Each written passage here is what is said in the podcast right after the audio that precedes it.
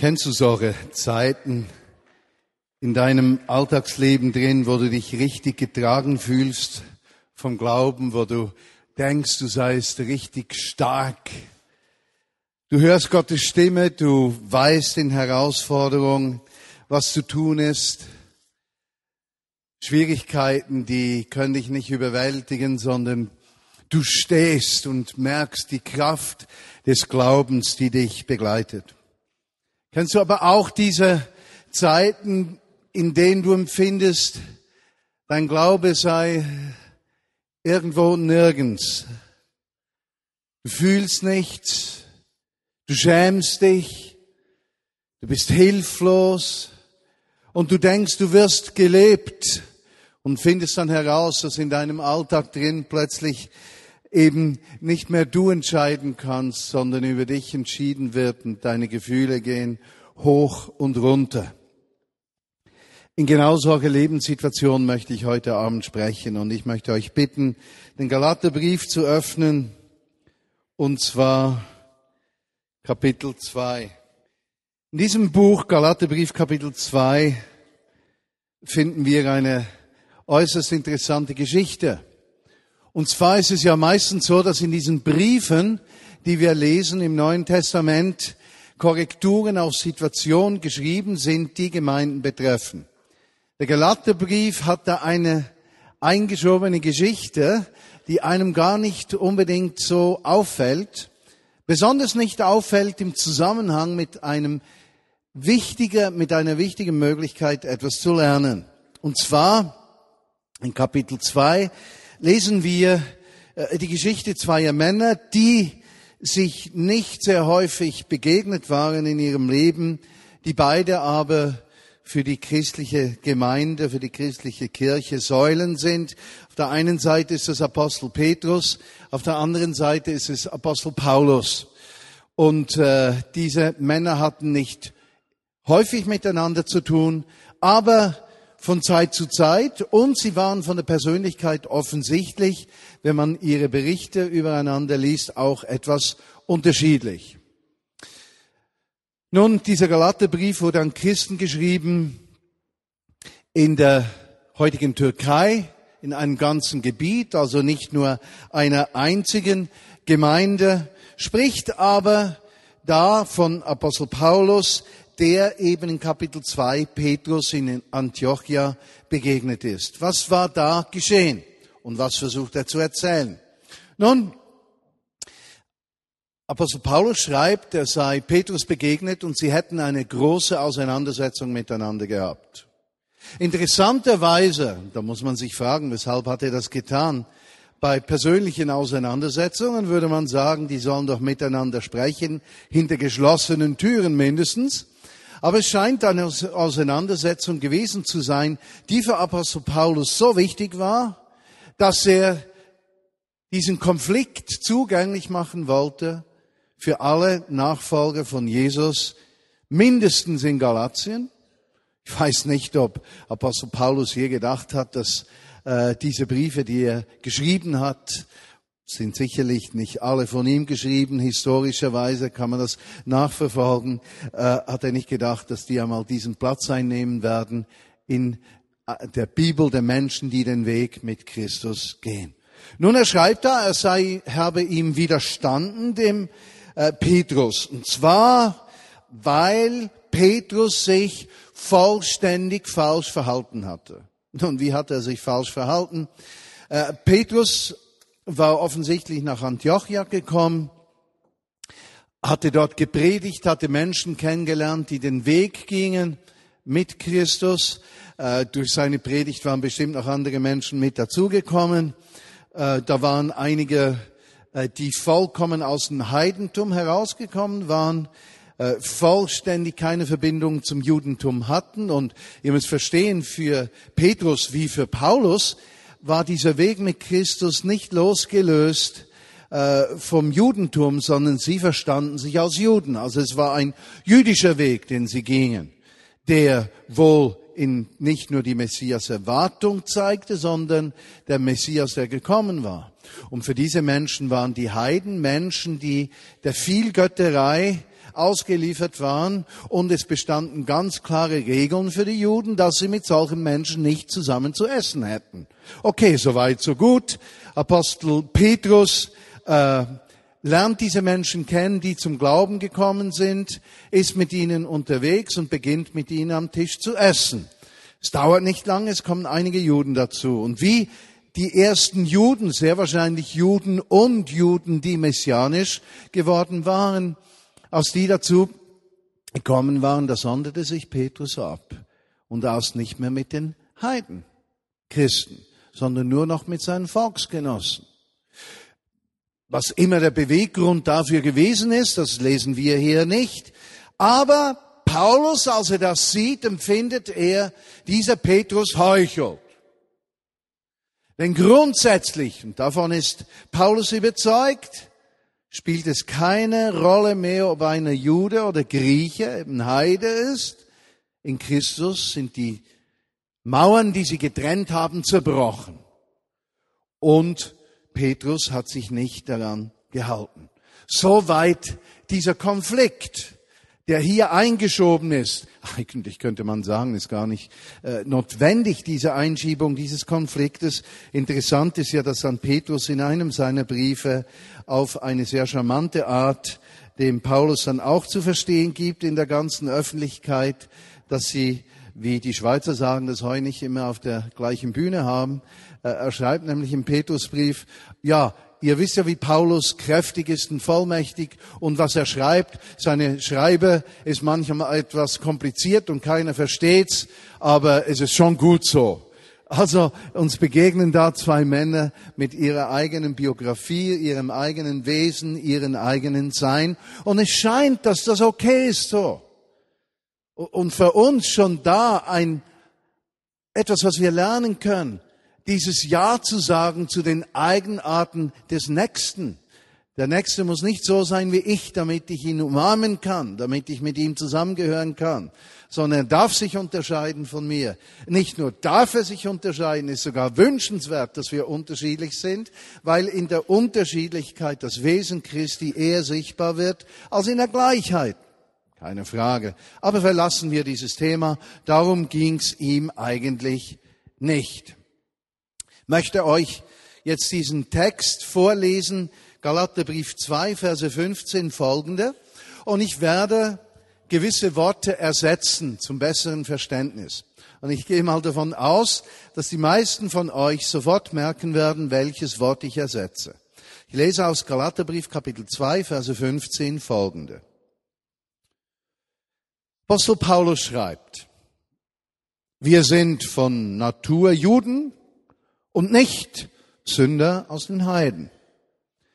Da wir aber erkannt haben, dass der Mensch nicht aus Leistung gerechtfertigt wird, sondern durch den Glauben an Jesus Christus, so sind auch wir gläubig geworden, damit wir aus dem Glauben an Christus gerechtfertigt würden und nicht aus Leistung.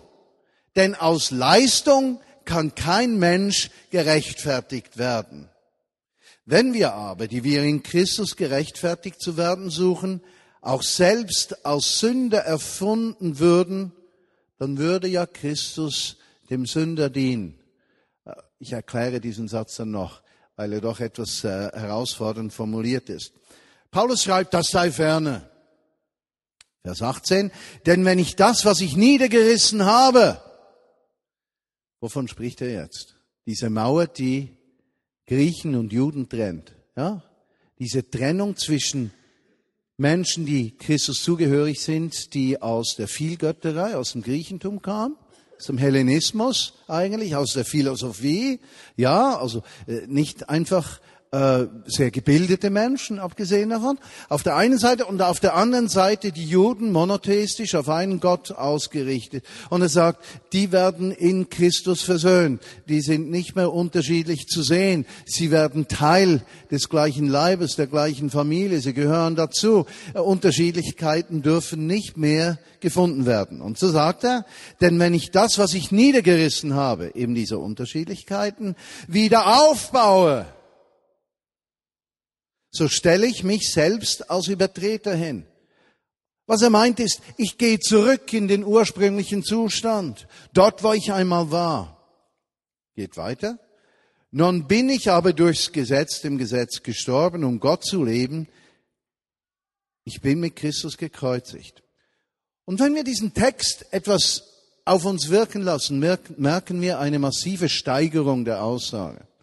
Also erstens mal beginnt Paulus bei einer Geschichte, Konflikt mit Petrus, Meinungsverschiedenheit. Er nimmt diese auf, beginnt Erklärungen zu geben, aber jeder Satz, der eine Erklärung ist, genügt ihm nicht, er muss noch viel mehr Gewicht geben, diese Aussage, die er machen will. Und so kommt er zum Vers 20, eigentlich zum Höhepunkt seiner Aussage, wo er sagt, und nicht mehr lebe ich, sondern Christus lebt in mir.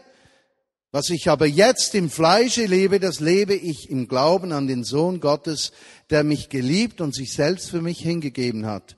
Ich setze die Gnade Gottes nicht beiseite, denn wenn durch die Leistung Gerechtigkeit kommt, so wäre Christus vergeblich gestorben. Und ihr werdet gemerkt haben, welche Worte ich ersetzt habe. Eigentlich nur ein Wort. Ich habe das Wort Gesetz mit dem Wort Leistung ersetzt. Und ich würde sagen, das ist durchaus angemessen, das zu tun. Denn das Gesetz, das den Menschen gegeben war, den Juden, war dazu da, ihnen zu sagen, was sie dürfen und was sie nicht dürfen im oberflächlichen Sinne, im tieferen Sinne ihnen zu zeigen, sie schaffen es nie. Und dieses Zugeben, ich schaffe es eh nie, aus eigener Kraft, sollte bedeuten, dass der Mensch sagt, aber vielleicht kann mir jemand helfen. Und genau in dieses Aber, vielleicht kann mir jemand helfen, kommt Gott selbst hinein, indem er Mensch wird in seinem Menschsein auf der Erde uns vorlebt, wie wir leben können, indem er am Kreuz stirbt und das Gesetz erfüllt. Jetzt lass mich das etwas andersrum erklären, wie es mich sehr angesprochen hat. Stellt euch vor, ihr seid in einem Betrieb angestellt äh, und es geht um die Fabrikation von irgendwelchen Maschinen oder Fahrzeugen. Und es gibt eine tägliche Leistungsquote. Es müssen 100 Wagen, sagen wir mal Autos, äh, müssen fabriziert werden, hergestellt werden. Okay? Und ihr seid in einem Team drin von 10, 15 Personen. Aber da ist einer dabei. Aus irgendeinem Grund ist der Mann so gut, dass er bereits um 10 Uhr morgens die 100 Wagen fertiggestellt hat. Und jetzt steht ihr da. Die Leistungsquote ist 100. Im Lager hat es keinen Platz für mehr Wagen. Es dürfen nicht mehr Wagen als 100 produziert werden. Aber dieser eine besonders begabte, besonders gute hat bereits 100 hergestellt. Was jetzt? Was haben die anderen? Nichts mehr zu tun. Die Leistungsquote wurde erfüllt. Die, die Forderung ist bereits erfüllt. Es ist 10 Uhr. Die können sagen, ich muss nichts mehr tun. Es ist 10 Uhr. Eigentlich dachte ich, ich müsste Leistung bringen. Aber ich muss keine Leistung mehr bringen. Die Leistung ist erbracht. Das Tagesziel ist erfüllt. Jetzt kann der sich hintersinnen, dieser Mensch, und sagen, also das kann ja nicht sein. Also das ist ja schlimm. Also ich muss irgendwie beweisen, dass ich auch gut arbeiten kann. Ja, ich produziere noch mehr Wagen, aber es werden keine mehr gebraucht. Es gibt kein Lager für die Wagen, es gibt nichts mehr. Es ist für nichts. Und der strengt sich vielleicht nochmal an. Aber es ist kein Bedarf mehr. Er produziert für den Müll. Und genau so ist dieser Text zu verstehen. Die Leistungsquote wurde erfüllt. Um 10 Uhr morgens und wir stehen jetzt hier und denken, ha, ha, ha. Was machen wir jetzt? Bei Apostel Petrus war das aber nicht so.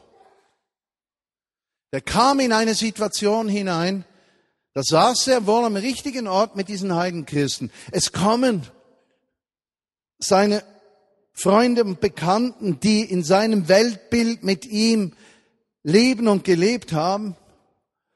Und das Weltbild beginnt ihn anzugreifen. Und er beginnt, einen Kompromiss zu schließen. Und mit diesem Kompromiss sitzt er wen unter Druck? Sich selbst. Massiv unter Druck. Er setzt sich selbst unter Druck, weil er innerlich merkt, und das merkt dieser Mensch bestimmt, ich bin nicht ganz ehrlich. Und dieser Mangel an ganzer Ehrlichkeit bedeutet in der Auslegung von Paulus, dass er eigentlich das verliert, was er mit Christus gewonnen hat, nämlich die Freiheit. Er fällt wieder unter Leistung. Ja. Gesetz würde es heißen, aber für uns heißt es Leistung. Eine gewisse Situation in unserem Leben, die uns verführt, wieder auf Leistung zu setzen und nicht auf das Geschenk Gottes. Und das ist nicht Theorie. Das ist unser Lebensalltag.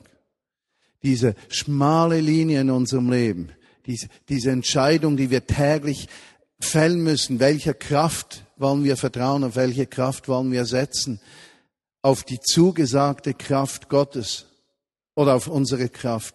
Und im Moment, wo wir dann denken, wir sind nicht würdig genug, nicht gut genug und nicht geistlich genug und nicht schön genug und nicht alt genug und nicht genug,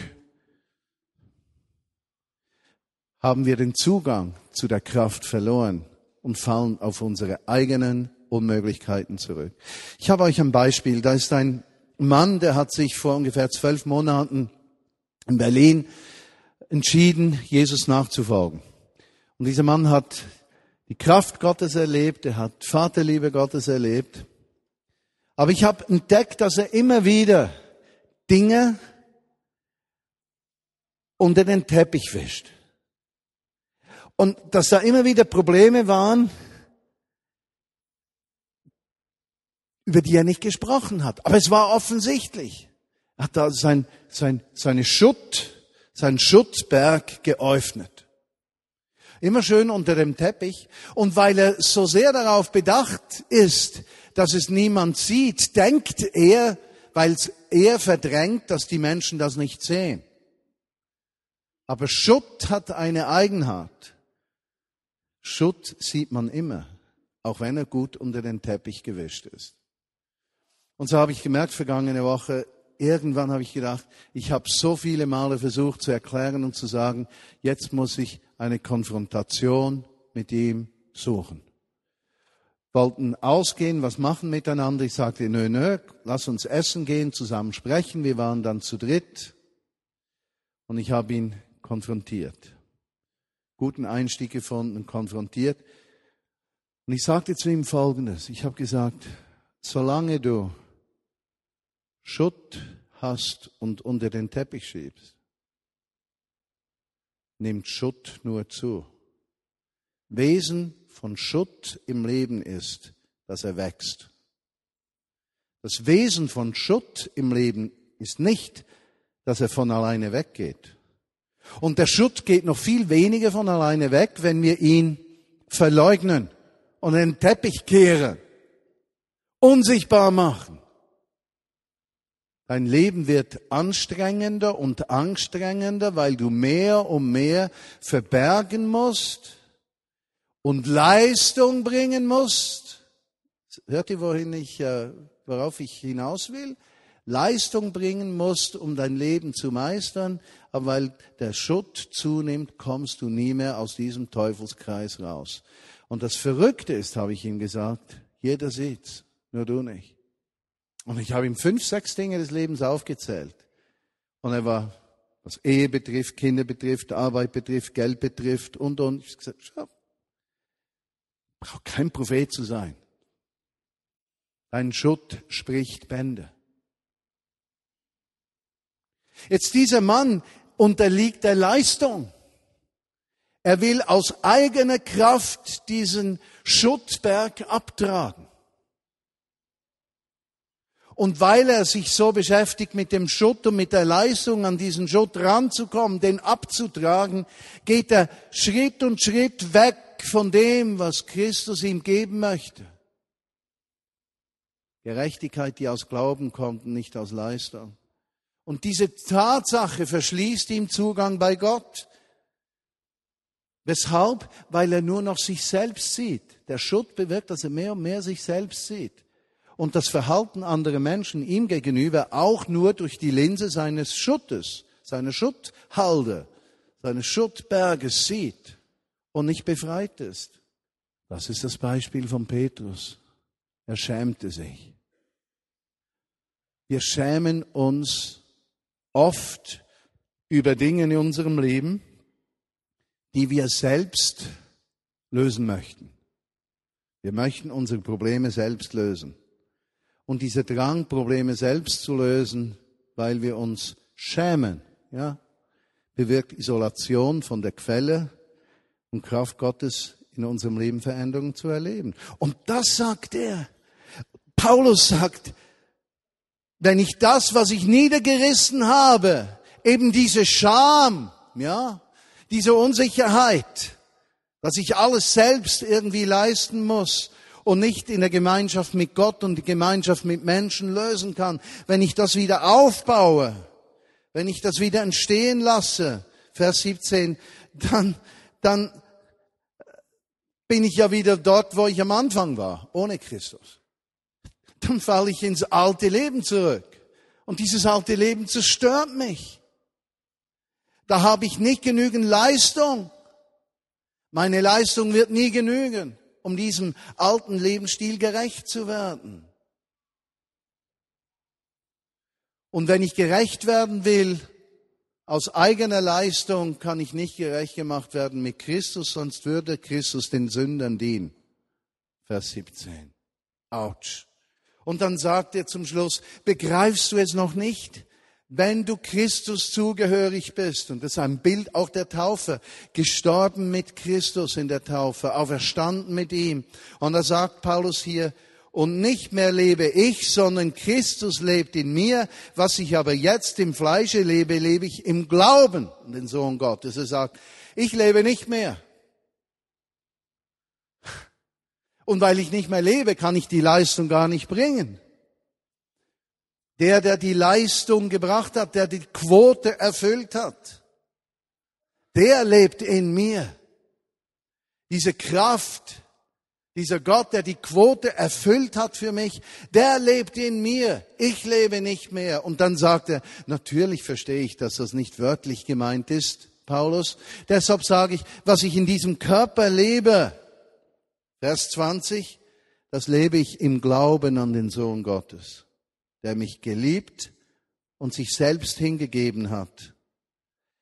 Ich setze so die Gnade Gottes, dieses Geschenk, dass ich genüge. Hast du gehört? Dieses Geschenk, dass du genügst. Dieses Geschenk schiebe ich nicht beiseite, sagt er im Vers 20, Vers 21. Denn wenn man durch die Leistung gerecht werden könnte, dann wäre Christus vergeblich gestorben. Und hier sind wir an einem absoluten Kern christlicher Nachfolge. Weshalb gelingt es uns so oft nicht, aus dieser lebendigen Beziehung herauszuleben? Weshalb fallen wir immer wieder zurück? Inspiriert von der Leistungsgesellschaft, inspiriert vielleicht auch von einseitigen biblischen Ansichten in ein Leistungschristentum hinein. Und ich sage euch, was der größte Fluch des Leistungschristentums ist. Die Leistung, die wir bringen können, ist so begrenzt, ist so ungenügend, dass wir nicht nur Christus verlieren, sondern auch mit der Leistung nirgends hinkommen. Also wir sind doppelte Verlierer. Was heißt das aber praktisch dann für uns, für unseren Alltag? Was mir auffällt ist, und ich bin in Berlin rund die Hälfte der Zeit, die Hälfte der Zeit hier. Ich habe ungefähr 20 Prozent meiner Zeit, die ich für die Entwicklung der Vineyard in Berlin einsetzen kann. vielleicht 40 für die Vineyard Bern, dann noch für die Bewegung. Wisst ihr, was das bedeutet für mich? Diese Aufteilung, die bedeutet für mich loslassen. Die bedeutet für mich diesen schmerzhaften Weg des Loslassens. Weil ich kann in Berlin, obwohl ich dort die Hälfte der Zeit bin, aber nur 20 Prozent Zeit habe für die Gemeinde, ich kann die Leistung nicht bringen. Was die Vineyard Bewegung Dach betrifft, ist meine Zeit auch beschränkt. Ich kann die Leistung nicht bringen. In der Vineyard Bern ist meine Zeit auch beschränkt. Ich kann die Leistung nicht bringen. Und dein Leben ist vielleicht nicht so reich, kompliziert und kulturübergreifend und weiß ich was. Aber auch dein Leben ist so aufgeteilt, dass du weißt, dass du gar nie das bringen und leisten kannst, was du möchtest. Und da brauchst du nicht in Berlin und in Bern zu leben, um das herauszufinden. Das findest du nur schon in deinem Arbeitsplatz, in deiner Familie, in deinen Lebensumständen fest. Loslassen. Gott mehr zutrauen als mir selbst sagen können, Christus in mir lebt. Christus in mir ist die Kraft, die Hoffnung der Herrlichkeit. Ich bin eine neue Kreatur. Ich muss nicht mehr der alten, leistungsorientierten Kreatur, der alten Kreatur, die aus eigener Kraft etwas tun möchte, vertrauen, sondern das neue Leben. 2. Korinther 5, 17. Äh, es ist alles neu geworden, respektive ist alles neu werdend. Es erneuert sich. Nicht mehr ich lebe, Christus lebt in mir. Und dieses Bewusstsein bedeutet, ich kann in meinem Alltag Gott erleben. Und ich weiß, es hat einige unter uns, die tun sich ab und zu schwer, wenn sie God Stories hören, Gottesgeschichten von Heilungen und Gebeten und der äh, Wunderstuhl und das und du denkst vielleicht, ja, das ist super Sache, kann ich sowieso nicht. Oder wenn du schon länger Christ bist, hast du irgendein Buch gelesen. In diesem Buch ist gestanden, zehn Prozent der Christen sind begabte Evangelisten und du sagst, bin ich froh, ich gehöre zu den 90 Prozent. Wenn zehn Prozent das tun, dann ist das okay. Und du merkst da so eine Unruhe, die kommt, wenn du solche Geschichten hörst. Du fühlst dich herausgefordert, möchtest das erleben, aber irgendwie denkst du, du kannst nicht und es geht sowieso nicht. Und das hat genau auch mit diesem Thema zu tun. Schaut mal, wenn ich unterwegs bin und sage, Jesus, heute führe du mich mit deinem Geist. Und zugegeben, das fällt mir in Berlin insofern leichter, als ich dort die absolute Basis grundlegende Arbeit tun kann. Ich kann auf die Straße gehen. Samstag war herrlich, gestern war für mich richtig super Tag. Heiliger Geist, führe mich. Ich hatte wohl einige Abmachungen, aber ich sagte, Herr, komme du. Und es gab Begegnungen auf der Straße, Leute, die, denen ich zufälligerweise begegnet bin. Zu, es ist mir zugefallen, ja, weil er führt. Ich hatte so einen Eindruck, du musst sofort in die Bahn einsteigen und sofort nach Hause fahren wusste nicht weshalb und dann treffe ich die richtige Person gleich vor der Tür. Der Geist, der in uns wohnt, führt uns. Und das Geheimnis ist, du musst dich nicht konzentrieren auf deine menschlichen Schwächen, sondern konzentriere dich auf die Gegenwart Christi in deinem Leben. Denn eigentlich lebst nicht mehr du, sondern er in dir. Und wenn er in dir lebt und du dich ihm zur Verfügung stellst, dann geschehen Dinge. Da geht's nicht um Leistung. Klar musst du dann gehen, mal zur Nachbarin oder raus oder weiß ich was. Aber es ist nicht Leistung, sondern Führung. Wunderschönes Bild im Alten Testament wurde dem Volk der Juden gesagt, wenn ihr einem Aussätzigen begegnet, dann seid ihr unrein und ihr müsst euch absondern. Ihr werdet verunreinigt. Was so viel wie hieß wie, kommt Aussätzigen nicht zu nahe und wenn es geschieht, dann braucht ihr Zeit, um gereinigt zu werden, Zeiten der Absonderung. Es ist nicht interessant, dass im Neuen Testament Jesus sagt, geht zu den Aussätzigen und heilt sie. nicht mehr wir werden verunreinigt von der Sünde der Welt. Habt ihr das gehört? Die Sünde der Welt kann uns nicht verunreinigen.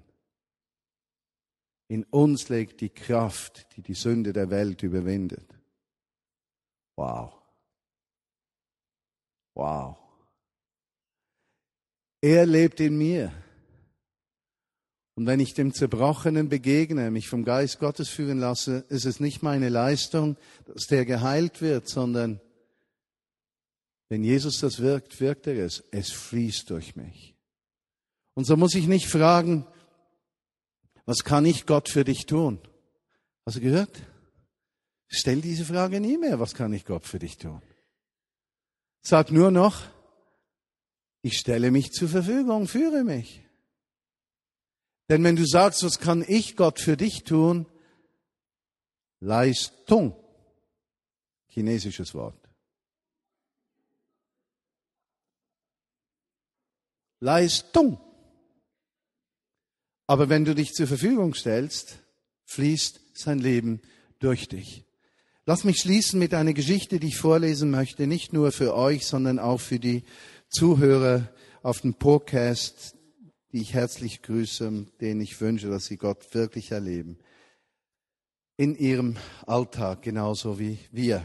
Da ist eine Geschichte im letzten erlebt oder vorletzten erlebt oder vorvorletzten erlebt, April 2009 und ich habe die heute gelesen. Ich kann die euch nicht vorenthalten. Hat mich so berührt. Vor kurzem begegne ich im Spital meiner Arbeitskollegin Regula. Auf meine Frage, ob es ihr mit ihrer Nasennebenhöhlenentzündung besser gehe, verneint sie und sagt, sie habe nun zusätzlich noch starke Hüftschmerzen, nehme starke Schmerzmittel und der Arzt meine, man könne da nichts machen. Ich wünsche ihr nur gute Besserung. Jetzt hätte ich beten sollen, geht es mir durch den Kopf. Am nächsten Tag begegne ich, wie hieß sie? Regula, genau. Begegne ich Regula im Krankenhaus wieder. Sie ist in Tränen nach, zeigt mir das Rezept von weiteren vier Medikamenten. Diesmal kann ich wirklich nicht anders und frage sie, ob ich für sie beten dürfe. Regula, genau. Regula erzählt mir, von ihrem Kranksein, dem Kummer und ihrem Gefühl, dass Gott sie verlassen habe. Im Gespräch wird klar, dass Regula, weil sie zuerst in einem kommunistischen, dann in einem christlich-orthodoxen Land aufgewachsen ist, vom christlichen Glauben nur eine vage Ahnung hat. Ich erzähle ihr von meinem Erleben mit Jesus, danach bete ich für sie, wir verabschieden uns, beide berührt von der Begegnung. Am nächsten Tag kommt Regula. Genau. Freudestrahlend auf mich zu. Anna, mir war den ganzen Nachmittag so leicht und die Schmerzen in der Hüfte sind weg. Du hast ein Wunder gewirkt. Machst du das bitte nochmals mit mir? Es berührt mich sehr, dass Jesus Regula an diesem Nachmittag wirklich berührt hat und ihr die Schmerzen und die Last der Sorgen weggenommen hat. Ich erkläre ihr kurz, dass nicht ich das Wunder gewirkt habe, dass sie selber zu Jesus beten könne und er sie höre und sie versorgen möchte. In der Zwischenzeit hat Regula begonnen, die Bibel in ihrer Muttersprache zu lesen. Ich werde sie in den Alpha Life Kurs im Herbst einladen. Da brauche ich keine zweite Chance mehr. Das ist nicht eine herrliche Geschichte. Christus in mir. Verstehst du? Christus in dir. Baue nicht auf Leistung. Wenn du darauf baust, dann wirfst du Christus aus dir raus und baust die Mauer wieder auf. Und wenn das aus Scham oder irgendeinem anderen Grund geschieht, du, du holst dir wieder Müll und Schutt und sammelst diesen Schutt des Lebens an und wischt ihn dann unter den Teppich, bis der Schutt sich so vermehrt, dass dein Leben zerstört ist. Doch wenn Christus in dir ist, dann fürchtest du dich nicht, den Schutt bloßzulegen, zum Kreuz zu bringen und zu deinen christlichen Freunden, die dir bei der Schuttbeseitigung zur Seite stehen werden, damit Christus verherrlicht wird. Lass uns beten. Jesus, ich danke dir, dass du mit deinem Geist kommst und uns als Vineyard Bern offenbarst, was das heißt, Christus in mir. Du lebst in mir. Ich muss nicht Bezug nehmen auf meine Schwachheiten, sondern auf dich.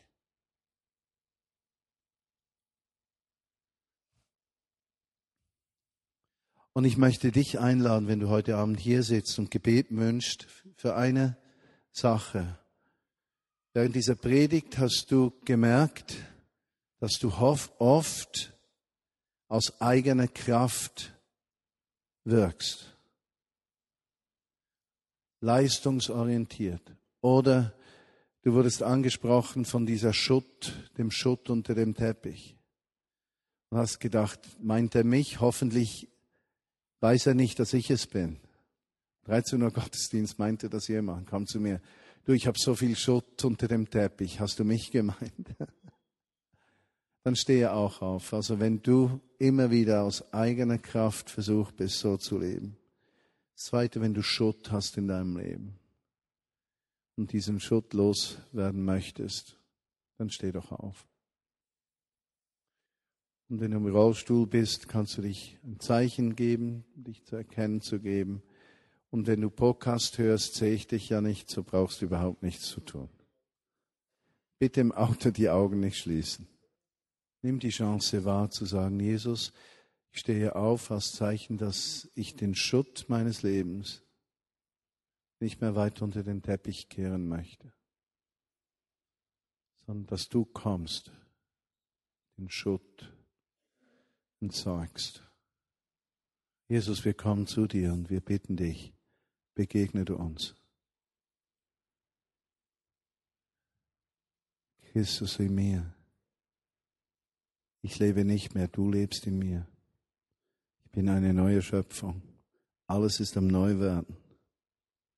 Ich bin gestorben mit Christus und auferstanden mit Christus. Ich vertraue nicht auf meine Kraft. Ich vertraue nicht auf das, was ich kann, sondern ich vertraue darauf, wer du in mir bist.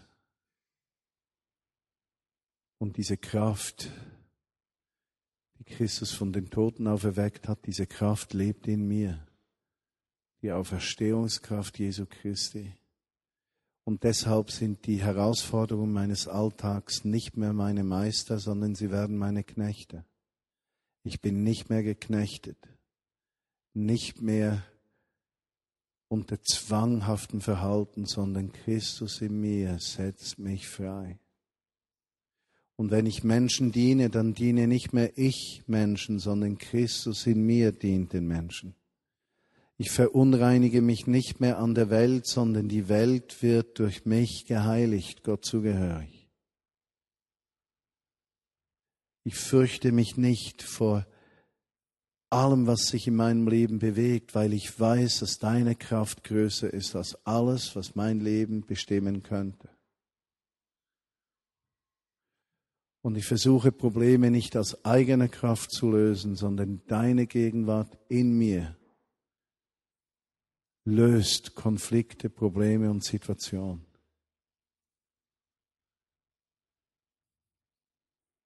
Und so kann ich sagen, ich wirke nur da, wo ich den Vater sehen wirke, äh, wirken sehe, so wie Christus das gesagt hat, wie Jesus das gesagt hat. Wer mich sieht, sieht den Vater, den Vater und ich sind eins. Deine Kraft ist in den Schwachen mächtig. Das ist der Sieg, der die Welt überwunden hat, unser Vertrauen, unser Glaube, dass das, was Jesus Christus getan hat, genügt für ein Leben im Sieg. Danke, dass du mit deinem Wort, mit deinem Geist über uns kommst und uns im jeden Tag erneuerst, stärkst, führst und uns Perspektive schenkst. Amen.